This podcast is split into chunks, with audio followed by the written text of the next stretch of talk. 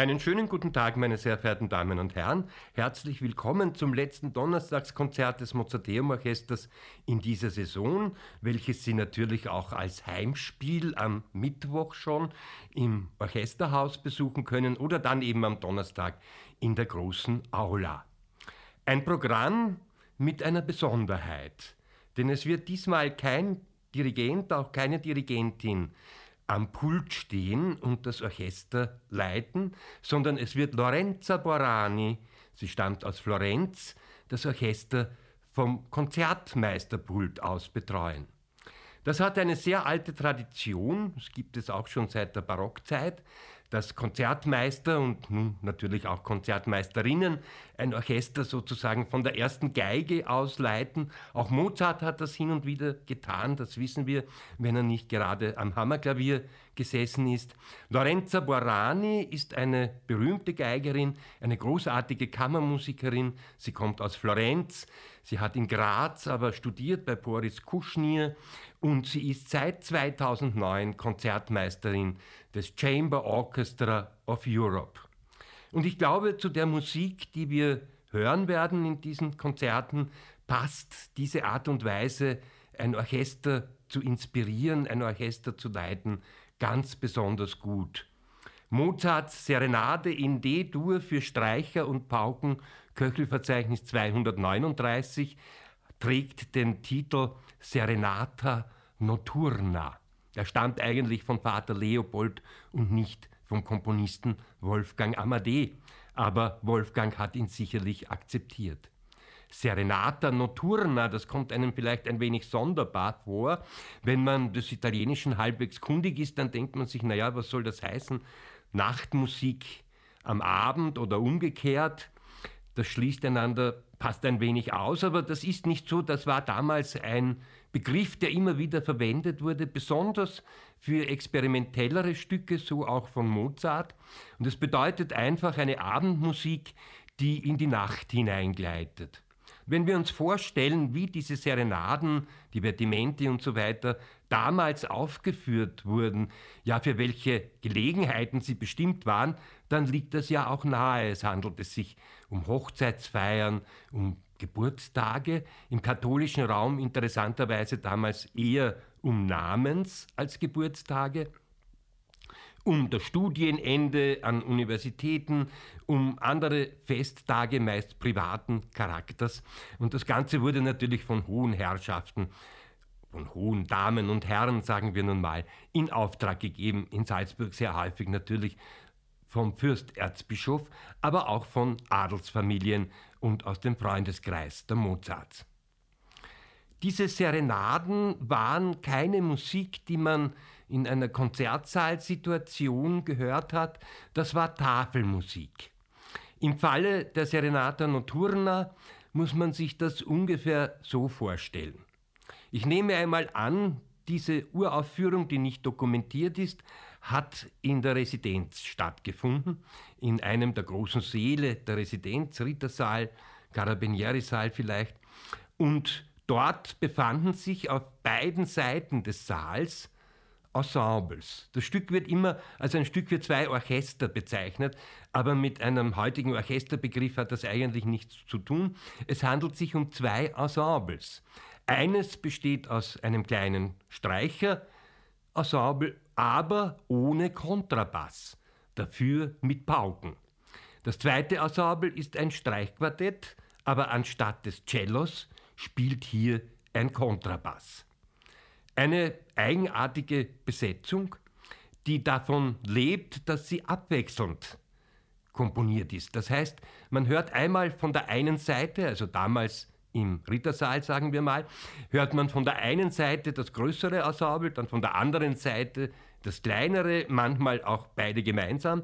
Da ergab sich dann so etwas wie eine natürliche Stereophonie. Es gibt auch Solostellen darin für einzelne Instrumente, für die erste Geige, auch für den Kontrabass und viele, viele Dialoge zwischen diesen Gruppen. Eine weitere Möglichkeit einer Aufführung wäre im Freien, Im Mirabellgarten hat man das gerne getan, aber das halte ich für eher unwahrscheinlich, denn das Stück ist im Jänner 1776 komponiert worden und soviel man weiß über den Vorfrühling damals in Salzburg, muss das eine sehr erfrischende Angelegenheit gewesen sein, wie ja auch jetzt meistens. Also ist eher anzunehmen, dass diese Abendmusik in einem geschlossenen Raum stattgefunden hat. Ja, und zwischen den beiden Ensembles, da befanden sich die Leute, die Festgäste, da promenierten sie, da aßen sie, da tranken sie, da plauderten sie miteinander. Und das hat nicht gestört. Das war eben Musik, die dazu bestimmt war. Ob Mozart als Komponist und erster Geiger damit immer sehr glücklich war, wissen wir nicht. Was wir aber wissen, ist, dass die Leute meistens zugehört haben. Das heißt, sie standen halt mit einem Weinglas oder Sektglas in der Hand und hörten der Musik zu und vermieden es, allzu viel Lärm zu machen. Die Musik hat sie offenbar schon damals in den Bann gezogen. Mittlerweile wird sie in Konzertsälen gespielt, weil sie einfach so stark ist. Zwar Unterhaltungsmusik, aber auf derart hohem Niveau, dass das möglich ist. Und da ist es natürlich schwierig, diese Uraufführungssituation, diese wahrscheinliche Situation herbeizuführen, noch dazu in Zeiten wie diesen. Also werden sich wohl beide Ensembles auf dem Podium befinden, aber trotzdem wird der Dialogeffekt eintreten.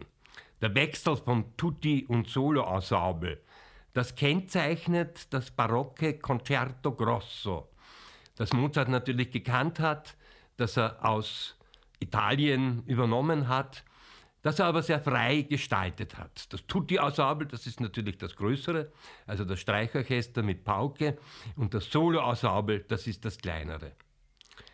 Werden Sie vielleicht noch fragen, wieso kommt Mozart auf die Idee, statt eines Cellos einen Kontrabass im Streichquartett zu verwenden? Das wissen wir nicht. Vielleicht interessierte ihn einfach der Klang.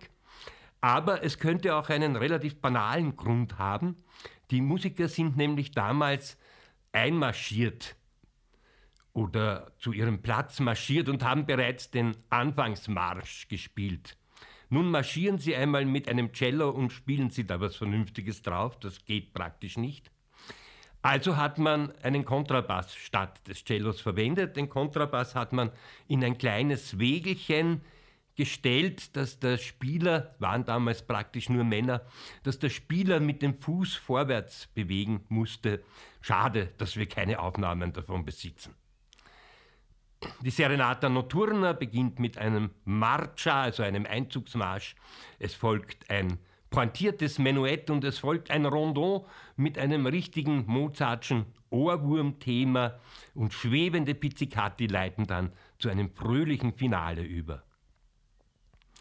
Auch beim zweiten Stück bleiben wir beim Concerto Grosso. Das Stück ist allerdings ziemlich genau 200 Jahre später entstanden, nämlich 1976-77 in Russland. Der Komponist heißt Alfred Schnittke. Er lebte von 1934 bis 1998. Ich entsinne mich einer kurzen Begegnung von ihm in der Mitte der 90er Jahre war er bei der Sommerakademie in Salzburg als Gastdozent, leitete eine Meisterklasse für Komposition und er war auch in dem Geschäft, in dem ich damals gearbeitet habe.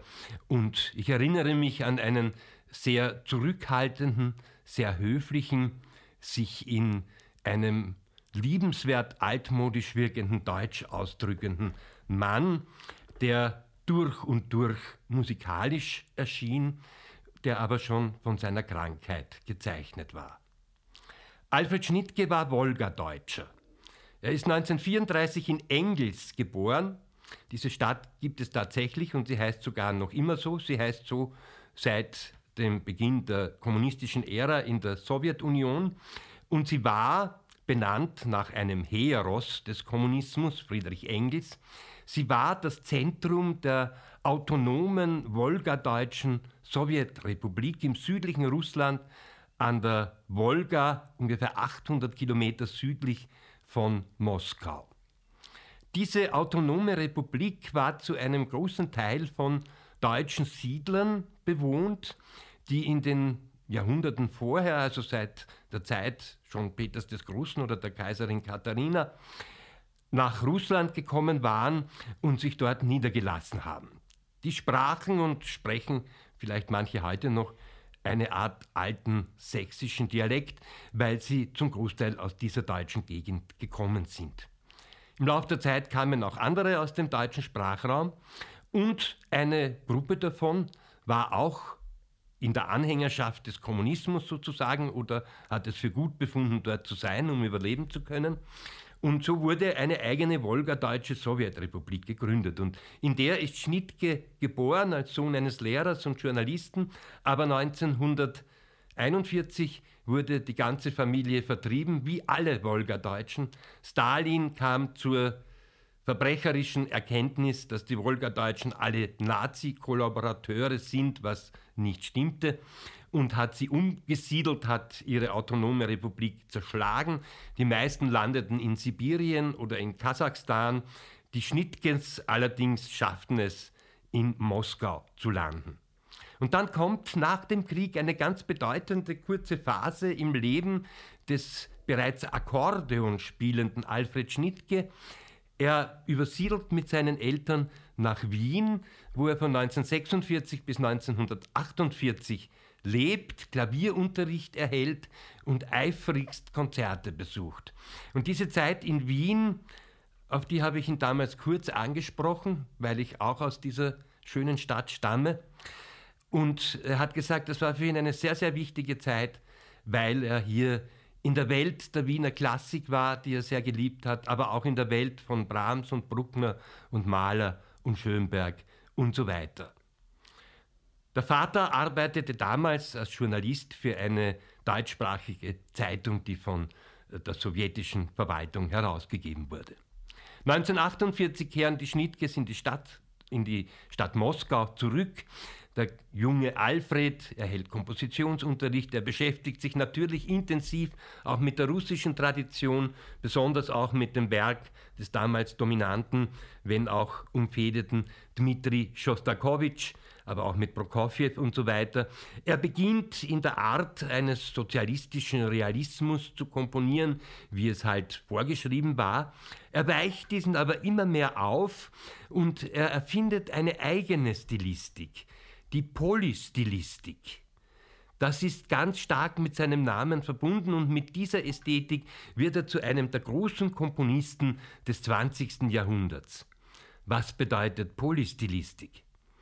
Das heißt, er vermischt verschiedene Stile, ja, er stellt sie nebeneinander, ja, er betreibt Dialoge zwischen Stilen, das ist die alte Tonalität, das kann romantisch sein, das kann klassizistisch sein, das kann aber auch ins Freitonale, ins Atonale, ins Serielle, Serielle zu verschiedenen avantgardistischen Technungen führen.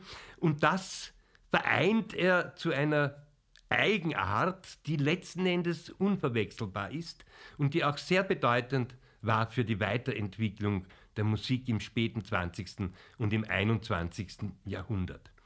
Er ging eben weg von der reinen Avantgarde, aber auch von einer epigonalen Neoklassik hin zu einer Art zu komponieren, die sich einfach in dem reichen Fundus der europäischen Musikgeschichte seit dem Mittelalter bedienen darf. Seinen Lebensabend hat er übrigens dann in Hamburg verbracht, wo er 1998 nach mehreren Schlaganfällen verstorben ist, eigentlich zu früh. Sein Werk ist nicht vergessen, es wird immer wieder irgendwo etwas von ihm gespielt, würde mir allerdings einmal wünschen, dass man seine neuen Symphonien aufarbeitet, dass man sich wieder einmal näher mit seinen großen Instrumentalkonzerten, besonders den ganz wunderbaren Cello- und Bratschenkonzerten beschäftigt. Seine Kammermusik ist ins Repertoire eingegangen. Es gibt auch Opern. Ich selbst war in den 90er Jahren auch bei der Uraufführung der Oper Gesualdo an der Wiener Staatsoper. Ein Erfolg durchaus, aber nicht folgenreich. Jetzt aber zum Stück des heutigen Konzerts. Es ist das erste von sechs Concerti Grossi, die Schnittke komponiert hat zwischen den 70er und den 90er Jahren. Und dieses erste Concerto Grosso, das also ebenso wie Mozart frei der barocken Form, einer Form der weltlichen Musik aus dem Italien des 17. Jahrhunderts, verbunden zum Beispiel mit Arcangelo Corelli, später mit Vivaldi, folgt. Und dieses erste Concerto Grosso wurde angeregt von einem der großen Geiger, auch noch unserer Zeit, nämlich von Guido Crema. Der hat zu Schnittke gesagt, schreib doch einmal ein Concerto Grosso. Und häufig gibt es in diesen Concerti Grossi zwei Solo-Violinen und Kremer hat gleich auch bestellt, sozusagen zwei Solo-Violinen für sich selber und für seine damalige Gattin, die ebenfalls berühmte Geigerin Tatjana Grindenko.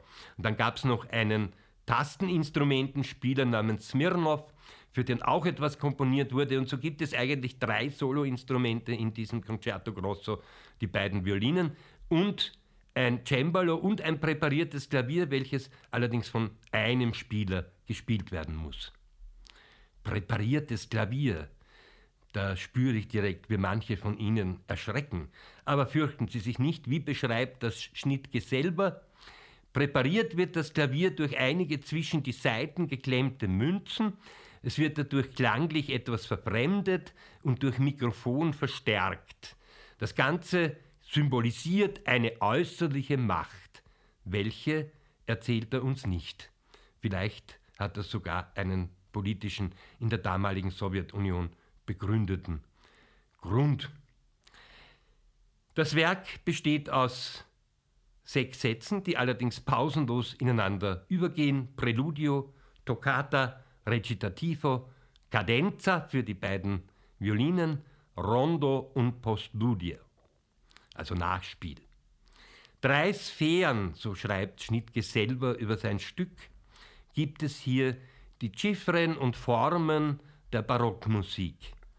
Eine freitonale Chromatik, unter Verwendung von Mikrointervallen, also ein bisschen Mikrotonalität spielt da auch mit, sind sozusagen die Intervalle zwischen den tonalen Intervallen vereinfacht ausgedrückt. Und, was ihm sehr wichtig ist, eine vulgäre Gebrauchsmusik banaler Prägung. Das ist ein bisschen mit Augenzwinkern ausgedrückt und erinnert uns aber auch an jenen Brief Leopold Mozarts an seinen Sohn, in dem er ihn bittet, ja nicht beim Komponieren auf das Populare zu vergessen. Und so beginnt dieses Stück auch mit einem laut Schnittke sentimentalen Lied, einer schönen Weise, welches dann später auf dem Höhepunkt alles zugrunde richtet. Ja, Schnittke hatte durchaus auch Schalk im Nacken. Und dass ausgerechnet das Cembalo eine wesentliche Rolle beim Tango im Rondo spielt, das ist natürlich auch sehr pfiffig komponiert. Das älteste Instrument sozusagen spielt die jüngste Musik. Zum Schluss über Schnittke noch, genießen Sie dieses Concerto Grosso. Es ist wirklich auch an der Kippe zwischen der sogenannten ernsten und der Unterhaltungsmusik komponiert. Und es kann große Freude, großen Spaß auch bereiten, so virtuos es auch ist und so schwierig es auch zu spielen ist für die beiden Soloviolinen. Die Soloviolinen, wie gesagt, damals Herr Kremer und Frau Grindenko. Diesmal ist es umgekehrt, Frau Borani und Herr Markus Tomasi. Und Johannes Wilhelm als Cembalist und Pianist. Schnittke selber schreibt in einer Festschrift, die anlässlich seines 60. Geburtstages 1994 herausgekommen ist, über seinen Zugang zur Unterhaltungsmusik, das Banale gehört ja zum Leben und ich finde es nicht unbedingt richtig, dass die Trivialmusik seit vielen Jahren in der Avantgarde ausgeschaltet und ignoriert wurde. Schnittke hat die sogenannte Trivialmusik immer wieder mit Geist und Witz in seiner sogenannten ernsten Musik verwendet. Das dritte Werk des heutigen Konzerts stammt von Franz Schubert. Franz Schubert folgt hier nicht mehr wirklich dem Concerto Grosso, sondern der teilweise auch daraus, aber zum Großteil eigentlich aus der italienischen Opernouvertüre entwickelten Symphonie in den Fußstapfen Joseph Haydns und Mozarts. Schubert ist für mich und das mögen wir jetzt Bach und Mozart und Beethoven verzeihen, eigentlich das größte Wunder in der Musikgeschichte. Ein Komponist, der im 31. Lebensjahr stirbt, der über 1000 Werke hinterlässt, die zum edelsten Besitz der gesamten Musik gehören, und ein Komponist, der nicht weniger als 600 Lieder auf höchstem Niveau komponiert hat und dazu eine Instrumentalmusik und Vokalmusik, die immer wieder wesentliche Weichen in die Moderne hinein, in die Zukunft hinein gestellt hat, neben Beethoven. Ein Komponist noch dazu, der eigentlich kein Wunderkind war, der erst mit 14, 15 Jahren so wirklich zu komponieren begonnen hat, als Schüler von Antonio Salieri, seinem hochgeschätzten Lehrer in Wien. Ein Komponist, der nicht einmal zehn Jahre Zeit hatte, um seine unter Anführungszeichen reife Zeit zu genießen. Ein Komponist, der der erste vielleicht gewesen ist, der in einer Großstadt das Licht der Welt erblickt hat und hier auch die meiste Zeit seines Lebens verbracht hat, nämlich in Wien, obwohl sein Heimatort Lichtental, heute ein Teil des 9. Bezirks, damals noch ein Dorf bei Wien gewesen ist.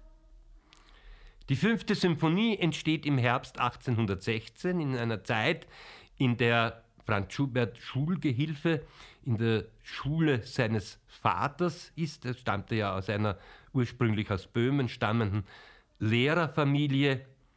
Und er hat diese Symphonie, wie schon die vier davor, als Unterrichtsmaterial sozusagen komponiert für Salieri. Und er hat sie auch zur Aufführung bringen können nämlich ebenfalls höchstwahrscheinlich im Herbst 1816 im Haus eines Freundes der Familie in Wien, einem Herrn Hartwig. Und da hat ein kleines Familienorchester gespielt in einer kammermusikalischen Besetzung. Auch Schuberts Brüder Ignaz und Ferdinand und der Vater spielten Streichinstrumente. Schubert spielte übrigens in dieser Besetzung immer die Bratsche. Die Symphonie als solche, also für eine Mozart-Besetzung komponiert, wurde erst posthum im Jahr 1841 im Wiener Theater in der Josefstadt uraufgeführt. Wundern Sie sich nicht, dieses wunderschöne kleine Theater, das ja bis zum heutigen Tag existiert, also so klein ist es auch wieder nicht, aber jedenfalls für ein Musiktheater etwas klein und begrenzt, das hatte damals auch eine Tradition als Opernhaus für Spielopern und auch als Konzertsaal.